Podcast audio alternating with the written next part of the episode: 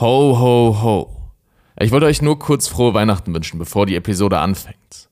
Ich hoffe, ihr hattet oder habt eine schöne Zeit mit euren Liebsten und wenn nicht mit euren Liebsten, dann eben allein. Es spielt ja keine Rolle. Hauptsache, ihr seid zufrieden. Und selbst wenn ihr nicht zufrieden sein solltet, ist das auch vollkommen okay. Vielleicht kann euch diese Episode ein bisschen ablenken. Vielleicht ganz kurz zu mir. Mein Name ist Patrick und mich kennt der ein oder andere vielleicht durch meinen YouTube-Kanal Insolito. Da bearbeite ich auch wahre Verbrechen, aber visuell aufbereitet, also mit Bild zum Ton. Viele von euch haben sich aber gewünscht, dass es auch nur Ton gibt. Deshalb hört ihr das hier. Sollte jemand dabei sein, der noch kein Abonnent auf YouTube ist, würde ich mich freuen, wenn ihr vor, beim oder nach dem Hören ein Abo dalasst. Vielen Dank schon einmal im Voraus. Und ansonsten gibt es eigentlich nicht viel zu sagen. Ich hoffe, euch geht es gut und ihr habt einen guten Morgen, Mittag oder Abend, je nachdem, wann ihr die Folge hört. Und damit geht's auch schon los mit dem heutigen Fall. Jedes Jahr verschwinden in Deutschland Hunderte von Kindern. Die meisten Fälle können schnell aufgeklärt und die Kinder zurück zu ihren Familien gebracht werden. Doch immer wieder gibt es eben Fälle, in denen von den Vermissten über einen längeren Zeitraum jede Spur fehlt. Auch im heutigen Video beschäftigen wir uns mit solch einem Fall, einem der mysteriösesten und größten Kriminalfälle Deutschlands, der bis heute nicht aufgeklärt werden konnte und aus dem einer der skandalträchtigsten Prozesse der letzten Jahre hervorgegangen ist. Unser Fall beginnt im Saarbrücker Stadtteil Burbach. Hier wird am 11. Dezember 1995 Pascal Zimmer als Sohn seiner Eltern Heinz, der als Gerüstbauer arbeitet, und Sonja, einer gelernten Hauswirtschafterin, geboren. Beide Elternteile haben mit gesundheitlichen Problemen zu kämpfen. Deswegen hat Sonja keine Arbeit. Heinz arbeitet als Hilfsarbeiter, während er gleichzeitig mit einer Alkoholsucht zu kämpfen hat. Aus einer vorherigen Ehe hat er zwei Töchter, die zwar einige Jahre älter als Pascal sind, aber oft mit ihm spielen und gern Zeit mit ihrem kleinen Bruder verbringen. Er ist ein freundlicher, aber ruhiger und schüchterner Junge, geprägt durch sein familiäres Umfeld und das Aufwachsen in Burbach, einem Stadtteil zwischen dem Ufer der Saar und leerstehenden Industriehallen und Gewerbegebieten. Wie jeder Junge in seinem Alter damals interessiert er sich für Digimon und Fußball, spielt gern draußen und ist oft mit seinem Fahrrad unterwegs. Am Sonntag, den 30. September 2001, verlässt der fünfjährige Pascal am späten Nachmittag die Wohnung seiner Eltern, um sich mit seinem blau-gelben Fahrrad auf den Weg zum Oktoberfest zu machen, welches nur ein paar hundert Meter entfernt von seinem Zuhause stattfindet. Das Fest ist eine willkommene Abwechslung im Leben der Einwohner von Burbach, einem sozialen Brennpunkt mit einer hohen Arbeitslosenquote. Da Pascal schon öfters alleine mit seinem Fahrrad draußen unterwegs war und das Viertel durch das anstehende Oktoberfest gut gefüllt ist, haben seine Eltern keinerlei Bedenken, ihn alleine zum Fest fahren zu lassen. Außerdem ist Sommer, das bedeutet, dass es noch lange hell sein wird. Die Stimmung auf dem Festplatz ist gut. Kinder vergnügen sich in Fahrgeschäften und laute Musik mischt sich mit dem ausgelassenen Gelächter der vielen Besucherinnen und Besucher. Um kurz vor 17 Uhr wird Pascal noch von Zeugen ganz in der Nähe des Festplatzes gesehen. Auch eine weitere Zeugin, die in einer der aufgebauten Buden arbeitet, wird sich später an Pascal erinnern und daran, dass sie ihm einen Luftballon geschenkt hat. Danach verschwindet er in die Richtung eines Nebenausgangs des Jahrmarkts, an dem nicht allzu viel los ist. Ab diesem Zeitpunkt wird Pascal nicht mehr gesehen. Als er gegen 20 Uhr noch immer nicht nach Hause gekommen ist, machen seine Eltern Heinz und Sonja sich große Sorgen. Sie rufen Sonjas jüngere Schwester Sigrid, Pascals Tante, an und bitten sie nach Burbach zu kommen, um sie bei der Suche unterstützen zu können. Die Eltern selbst sind, wie anfangs erwähnt, gesundheitlich eingeschränkt und haben deshalb keine Möglichkeit, die Gegend auf eigene Faust nach ihrem Sohn abzusuchen. Sigrid macht sich sofort auf den Weg nach Burbach und sucht das Gelände des Oktoberfests ab. Doch von ihrem Neffen ist nirgends etwas zu sehen. Auch die inzwischen eingeschaltete Polizei, die das Viertel durchkämmt, kann weder den vermissten Fünfjährigen noch sein auffälliges Fahrrad finden. Als klar wird, dass von Pascal jede Spur fehlt, wird am Tag nach seinem Verschwinden umgehend eine Soko gegründet, die in den darauffolgenden Tagen auf der Suche nach dem Fünfjährigen jeden Stein umdrehen wird. Und auch Sigrid sucht weiter nach Pascal und geht mit Fotos von ihm durch den Ort, um jemanden ausfindig machen zu können, der ihn in den letzten 24 Stunden gesehen hat. Doch niemand in Burbach will den schmächtigen Jungen mit der charakteristischen Zahnlücke zwischen den Schneidezähnen gesehen haben. Auch der Kontakt mit der Polizei läuft beinahe ausschließlich über Pascals Tante. Seine Mutter Sonja ist, so beschreibt Sigrid es selbst später in einem Interview, wie gelähmt. Ein erster Hinweis lässt die Polizei ihre Suche ausweiten. Sie sucht nun nicht mehr nur nach dem verschwundenen Fünfjährigen, sondern auch nach einem dunklen Kombi, der zu der Zeit der letzten Sichtung Pascals in der Nähe der Strecke gesehen worden sein soll, die er mit dem Fahrrad genommen haben muss. Doch weder Pascal und sein Fahrrad noch der Kombi können von der Polizei und den anderen Suchenden aufgespürt werden. Mit jedem Tag, der vergeht, schwindet die Hoffnung, Pascal lebendig zu finden. Weil die Polizei keine Hinweise auf Pascal findet, sucht sie natürlich erst einmal im näheren Umfeld von Pascal. Sogar sein Vater Heinz wird für eine kurze Zeit verdächtigt. Er ist vorbestraft und macht zum Zeitpunkt des Verschwindens seines Sohnes einen Entzug und ist nur kurz zu Hause. Doch der Verdacht erhärtet sich nicht und die Ermittler erkennen schnell, dass er als Täter ausscheidet. In einem Interview wird Sigrid später erzählen, dass ihre Schwester, also Pascals Mutter, kurz nach seinem Verschwinden geäußert habe, am 30. September gegen fünf oder halb sechs, also zu der Zeit, als Pascal gerade unterwegs gewesen sein muss, ein merkwürdiges Gefühl gehabt habe. Sie hatte plötzlich starke Beklemmung, richtige Schmerzen.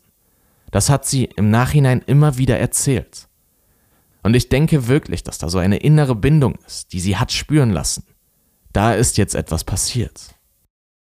Am 13. Oktober 2001 nehmen die Geschehnisse im Fall Pascal eine dramatische Wendung. Seine 18-jährige Stiefschwester gerät in Verdacht, Pascal umgebracht zu haben.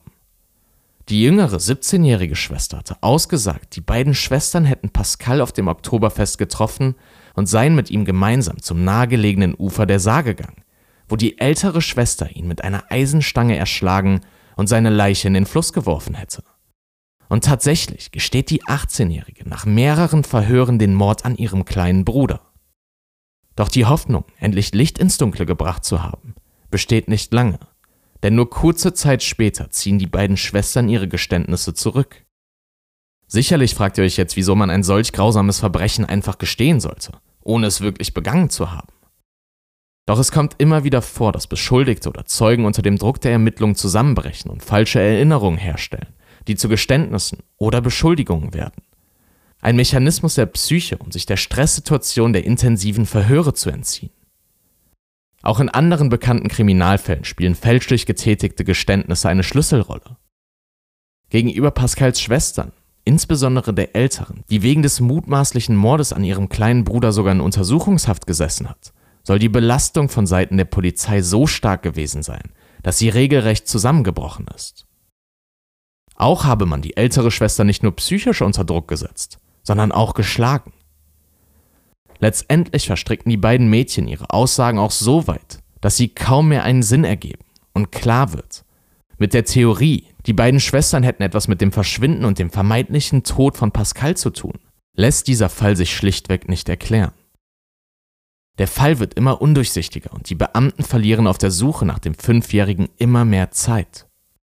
Nach dem falschen Geständnis und dem Versagen der Ermittlerinnen und Ermittler wird es nun etwa für ein Jahr lang ruhig im Fall Pascal Zimmer, bis eine Verbindung zu einem weiteren Kriminalfall hergestellt wird und das Verschwinden des kleinen Jungen aus Burbach Dimensionen annimmt, die zu Beginn keiner für möglich gehalten hätte.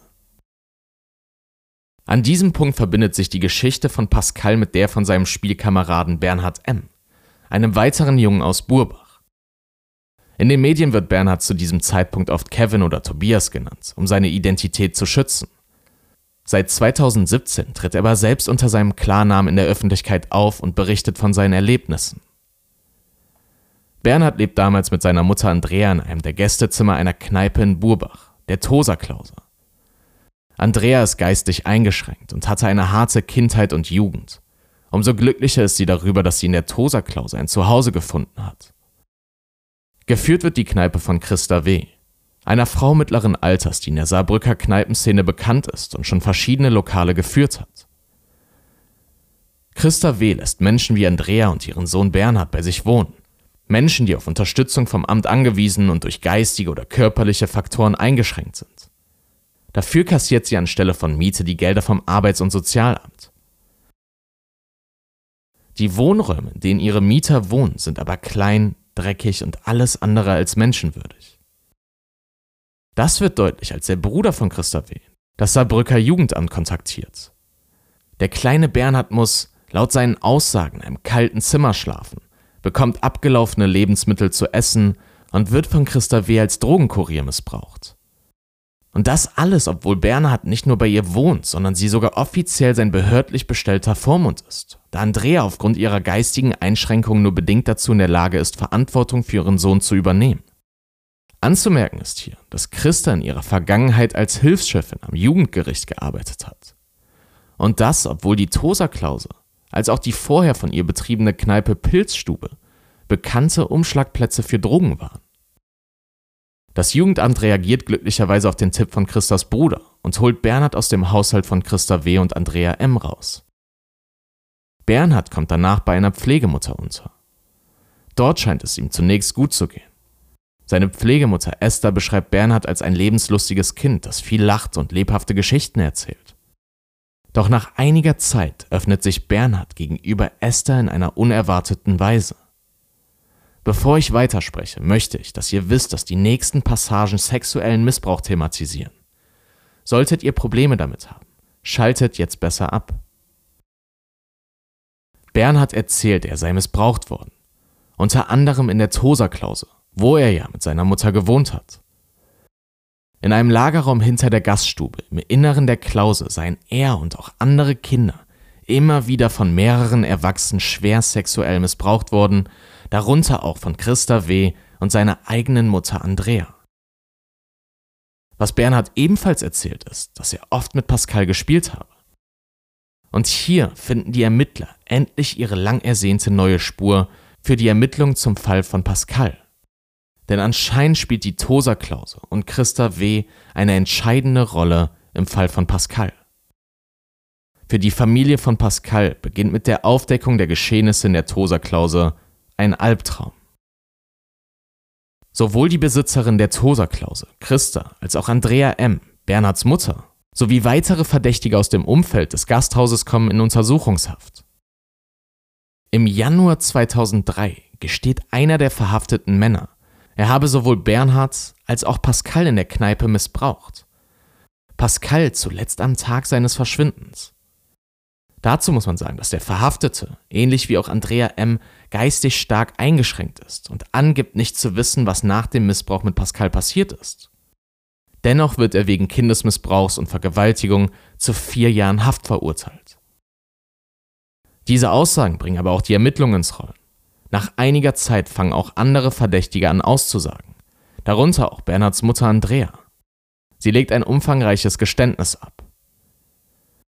In der Anklageschrift im Prozess gegen die insgesamt 13 Angeklagten wird später stehen, Andrea M. habe Pascal in eine Kammer im hinteren Teil der Tosa-Klause gebracht, um ihn dort verschiedenen Gästen gegen eine Zahlung von 20 D-Mark zum Missbrauch anzubieten. Christa W., die Besitzerin des Lokals, sei bei den Taten anwesend gewesen und habe sie sogar gefilmt. Da Pascal sich derart heftig gewehrt habe, hätte Andrea dann den Kopf von Pascal in ein Kissen gedrückt, bis er nicht mehr geatmet hat. Danach sollen die Angeklagten Pascals leblosen Körper in einen Müllsack gesteckt und ihn in einer Sandgrube hinter der französischen Grenze vergraben haben. Obwohl Zeugen die Stelle, an der Pascals Leiche zu finden sein müsste, recht genau beschreiben können, ist die Polizei bei der Suche erfolglos. In einigen Quellen heißt es, Pascals Schwestern, die zuvor ja wegen des Mordes an ihrem kleinen Bruder verdächtigt wurden, hätten ihn des Öfteren in der Kneipe abgegeben. Und auch Pascals Vater Heinz sei Stammgast in der Tosa-Klause gewesen und hätte ihn ab und an mit dorthin genommen. Außerdem sei Pascals Mutter Sonja aufgefallen, dass Pascal immer wieder Distanz zu fremden Erwachsenen gehalten und öfters nachts ins Bett gemacht habe. Dennoch sagt sie Folgendes vor Gericht aus. Er hätte mir gesagt, wenn er negative Erfahrungen mit Erwachsenen gemacht hätte. Außer Sonja sagt keines der anderen Familienmitglieder aus. Vater Heinz äußert sich zwar zum Tagesablauf des 30. September 2001, noch seine ehemals verdächtigten Töchter machen weitere Aussagen gerade bezüglich der Beschuldigungen, denen sie ausgesetzt sind. Der umfangreiche Prozess rund um die Geschehnisse in der Tosa-Klausel und Pascals Mord erstreckt sich auf insgesamt über drei Jahre, mit Hunderten von Zeugenanhörungen. Pascals Eltern kommen mit dem Verschwinden ihres Sohnes und den Aufdeckungen im Prozess nach wie vor nicht zurecht. Trotz der Aussagen und Geständnisse vor Gericht geben sie die Hoffnung nicht auf, dass Pascal vielleicht doch noch am Leben ist und eines Tages zurück nach Hause kehrt. Doch leider werden Sonja und Heinz niemals erfahren, was mit ihrem Sohn Pascal passiert ist. Denn im Sommer 2005, innerhalb von 17 Tagen, versterben beide. Parallel kommen erste Zweifel an den Aussagen rund um die Vorgänge in der Tosa-Klause auf. Das gesamte Gebäude wird akribisch nach Spuren durchsucht, doch Pascals DNA ist nirgends zu finden. Und auch ein Leichnam von Pascal kann nach wie vor nicht gefunden werden. Und das, obwohl die Angeklagten sogar einen Ablageort angeben. Doch in der Kiesgrube ist weit und breit kein Körper zu finden.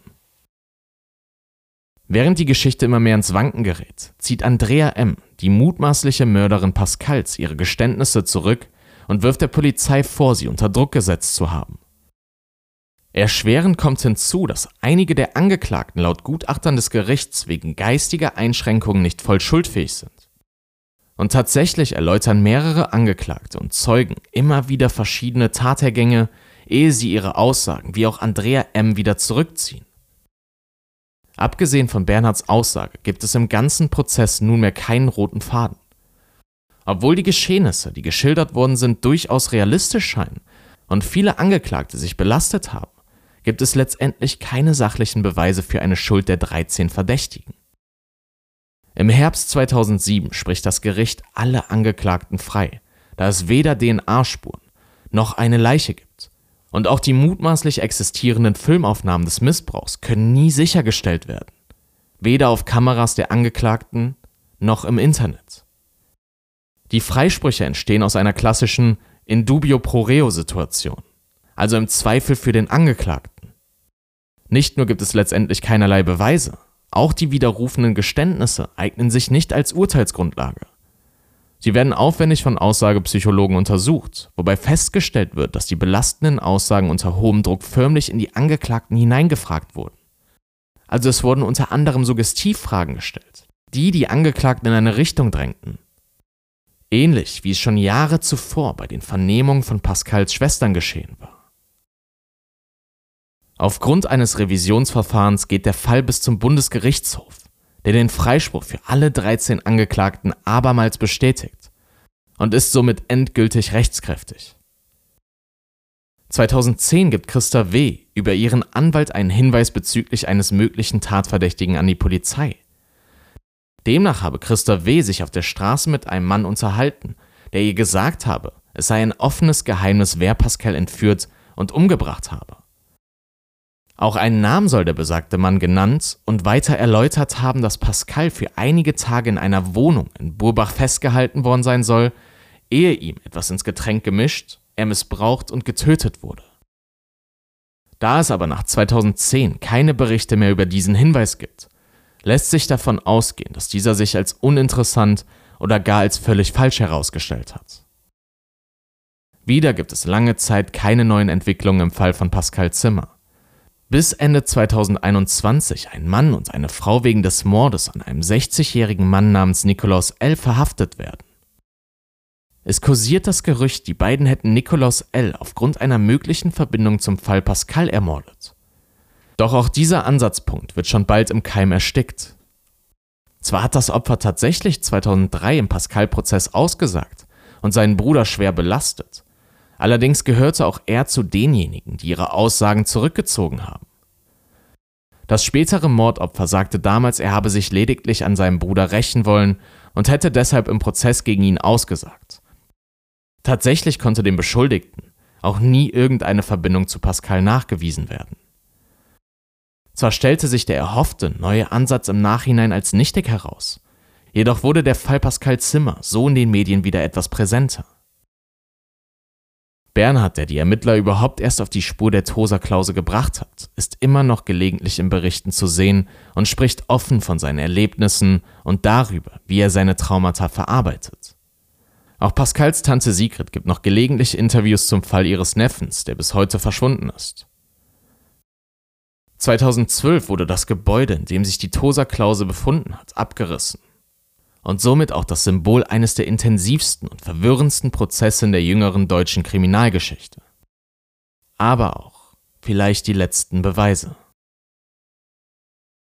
Was sind eure Gedanken zu diesem Fall und zu dem Prozess um die Geschehnisse in der Tosa-Klause? Mir ist bewusst, dass wir hier über ein sehr sensibles und verstörendes Thema sprechen. Ich bin gespannt auf eure Eindrücke und Ansätze. Wenn ich irgendetwas vergessen habe zu erwähnen, was auch mit Quellen zu belegen ist und nicht nur Spekulationen sind, schreibt mir das gerne in die Kommentare oder schickt mir eine E-Mail an insolito.yt@gmail.com. Und damit sind wir am Ende der heutigen Episode. Sollte sie euch gefallen haben, bewertet den Podcast doch gerne und hinterlasst auch ein Abo bei YouTube. Vielen Dank schon einmal im Voraus und ansonsten gibt es auch nicht mehr viel zu sagen. Ach so, fast vergessen. Normalerweise kamen bei Spotify und den anderen Podcast-Plattformen ja ab und an einfach irgendwelche Episoden, aber es lohnt sich mittlerweile wirklich den Podcast zu abonnieren, also hier auf der Podcast-Plattform, denn ich werde auf jeden Fall wöchentlich mindestens eine Folge hochladen. Ja, das wollte ich nur noch kurz gesagt haben und jetzt wirklich einen schönen Tag euch noch. Bis zur nächsten Folge. Ciao.